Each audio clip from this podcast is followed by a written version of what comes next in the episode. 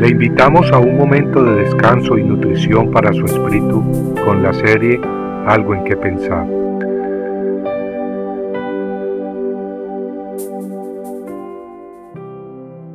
Bendecirá las rocas con árboles. El que comenzó en vosotros la buena obra, la perfeccionará hasta el día de Cristo Jesús. Filipenses 1:6 Compartía recientemente de cómo disfruto caminar en el bosque, en medio de la naturaleza. Así expresaba esa experiencia especial de caminar entre los árboles del bosque, pasando por arroyos de agua cristalina, contemplando paisajes hermosos desde lugares altos en las montañas de San Bernardino, al sur de California. Había emprendido mi caminata allá por las seis de la mañana ya estaba llegando a mi destino.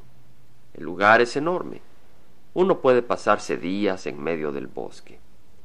Pero había escogido un punto de destino, el cual estaba a una altitud de unos dos mil quinientos metros sobre el nivel del mar. Al llegar a él, después de unas cuatro horas y media, vi una roca grande. Decidí subir y descubrir qué se veía desde ahí. Se veía un hermoso paisaje no me había extraviado, pero estaba cansado.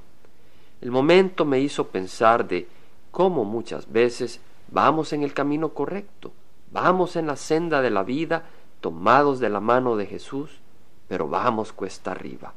Aunque vamos en el camino correcto, nos sentimos cansados. Es entonces momento de ver el paisaje. Ese paisaje hermoso es nuestro Señor Jesucristo. No basta ir agarrados de su mano.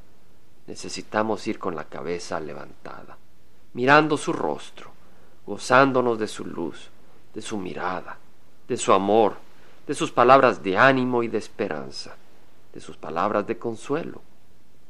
Amigos, cuando subí sobre la roca que estaba en el lugar de mi destino, pensamientos hermosos cruzaron mi mente al considerar que sobre la roca habían árboles, árboles que literalmente habían crecido sobre ella. De alguna manera entre las rocas habían grietas donde los árboles habían logrado echar raíces y crecer. Noté también que la montaña del frente estaba llena de puras rocas, y que a pesar de las rocas estaba llena de árboles.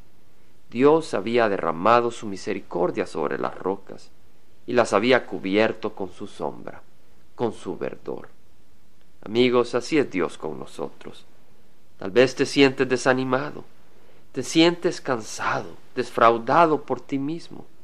Sientes que tu corazón es una roca y que eres lento, pero Dios no te va a abandonar si has venido a sus pies.